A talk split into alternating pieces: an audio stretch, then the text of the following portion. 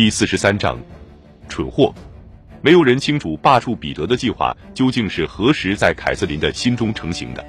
作为彼得的配偶，她已经成为俄国的皇后，但是在政坛上，这个头衔毫无意义。自丈夫登基以来，她一直受到孤立和羞辱。在发往伦敦的报告中，驻俄大使基斯写道：“看起来皇帝很少就国事问题咨询皇后。”基斯与其他外交官均认为，不太可能通过官方渠道与皇后陛下面谈或者进行特殊的对话。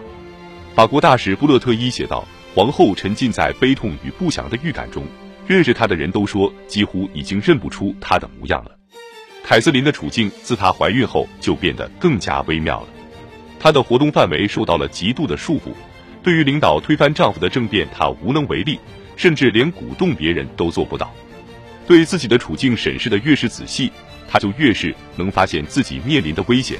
对她来说，最明智的选择还是从朝政中抽身出来，无所作为，静观丈夫的动向。凯瑟琳从未放弃过自己的抱负，她只是任凭耐心指引着自己的方向。不出凯瑟琳所料，彼得的失误，再加上他对他的屡次羞辱，反而帮她赢得了民心。二月二十一日，在彼得生日这一天，凯瑟琳被迫给伊丽莎白·沃伦佐娃的礼服别上了圣凯瑟琳勋章。这项荣誉历来只被授予皇后与女大公。所有的人都明白，彼得故意要当众侮辱凯瑟琳，结果反而唤起了民众对凯瑟琳的同情。布勒特伊曾记述到，皇后忍受着皇帝的行为和沃伦佐娃夫人的傲慢。一个月后，他又在报告中称，凯瑟琳面对困难表现出一脸的刚毅，人民有多么爱戴和尊敬她，对皇帝也就有多么憎恶和鄙视。凯瑟琳还有另外一个有利的条件。朝臣与外国使节都认为彼得对情妇现在又很有可能成为皇后的选择非常荒唐。布勒特伊称，伊丽莎白·沃伦佐娃无论是从长相还是言行举止上看，都像是小酒馆里的女招待。另一位亲眼见过沃伦佐娃的人说，她面部宽阔肿胀，还长着一脸的麻子，身材矮壮，毫无身材可言。还有人说他丑陋、平庸又愚蠢。所有的人都无法理解他究竟有何等魅力。竟然能抓住皇帝的心。四月十一日，在与世隔绝的居所中，凯瑟琳的第三个孩子吉格里高利·奥洛夫的儿子悄悄地来到了这个人世。这个孩子名叫阿列克谢·格里高利维奇，意为格里高利之子，后被封为波布林斯基伯爵。婴儿被包裹在柔软的河狸皮做成的襁褓中，然后被人送出宫，交由瓦西里·什库林的妻子照顾。凯瑟琳的贴身男普瓦西里对他可谓忠心耿耿。为了确保无人知晓这个孩子的出世，他主动提出由自己的妻子来照顾孩子。石库林知道皇帝喜欢看到火灾，等到凯瑟琳的宫缩越来越剧烈，他便放火点着了自己在城里的家。他相信彼得与宫中的很多人都会蜂拥赶去欣赏熊熊的火焰。石库林猜的没错，随着火势向周围的房舍蔓延去，没有人再有心情打扰凯瑟琳。她在一位接生婆的陪伴下等待着分娩。产后，凯瑟琳康复的很快，只用了十天的时间，她就彻底恢复了体力，开始接待为她三十三岁生日前来道贺的达官贵人们。由于怀孕，凯瑟琳一度失去了很多公开发言及露面的机会。现在，她终于摆脱了束缚。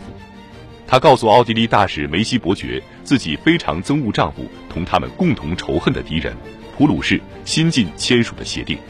五月，圣彼得堡的气氛日益紧张起来。俄国继续为彼得对丹麦的战争做着准备，一些战列兵团已经向纳尔瓦方向开拔了，这是通往主战场的第一站。朝着这场多余的战争每前进一步，对抗的情绪就加重一分。普鲁士对俄国禁卫军官兵的日常生活影响日甚一日，官兵们已经饱受折磨，现在要对更遥远的丹麦展开一场毫无意义的战争。这个决定彻底激怒了各个禁卫团，然而彼得对他们的反对意见视若无睹。到了四月底，彼得与凯瑟琳之间恶化的关系清晰地暴露在了众人面前。为同普鲁士结盟，彼得举办了一场国宴，到场宾客多达四百人。皇帝坐在餐桌的把头位置，他身着蓝色的普鲁士军装，脖子上用橙色缎带挂着普鲁士的黑鹰勋章。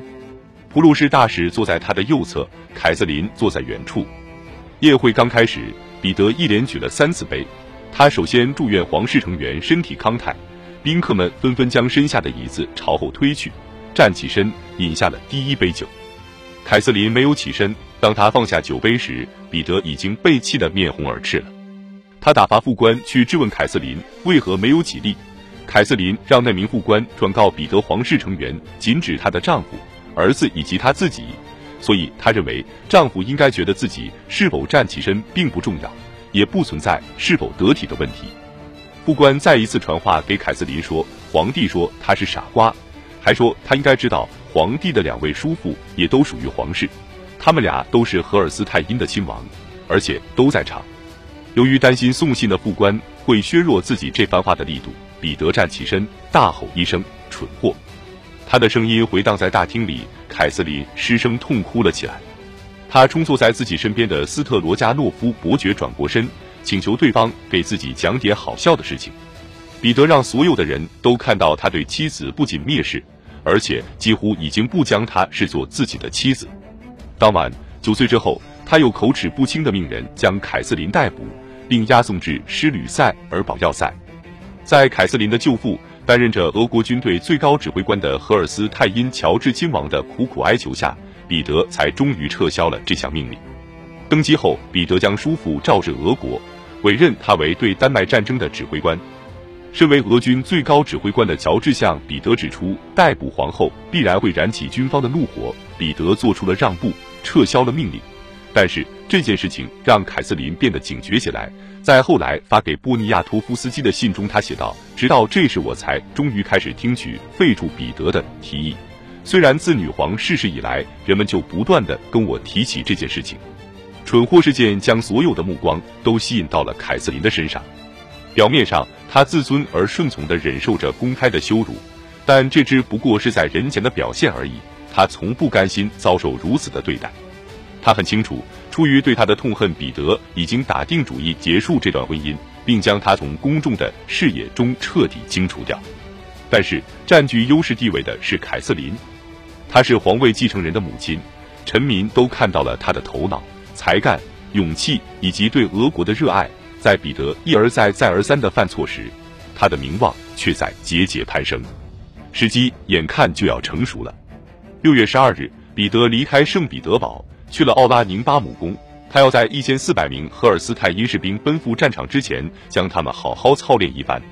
首都不断传来令人不安的消息，但他所做的预防措施就只是命令凯瑟琳离开圣彼得堡。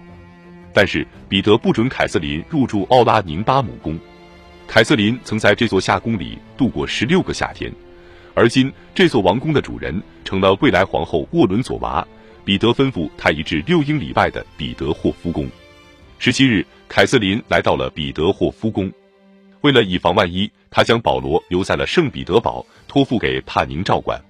与此同时，奥洛夫兄弟周旋于各个禁卫军军团，在一座座兵营里挥霍着金钱和美酒，所有的恩惠都被冠以皇后凯瑟琳之名。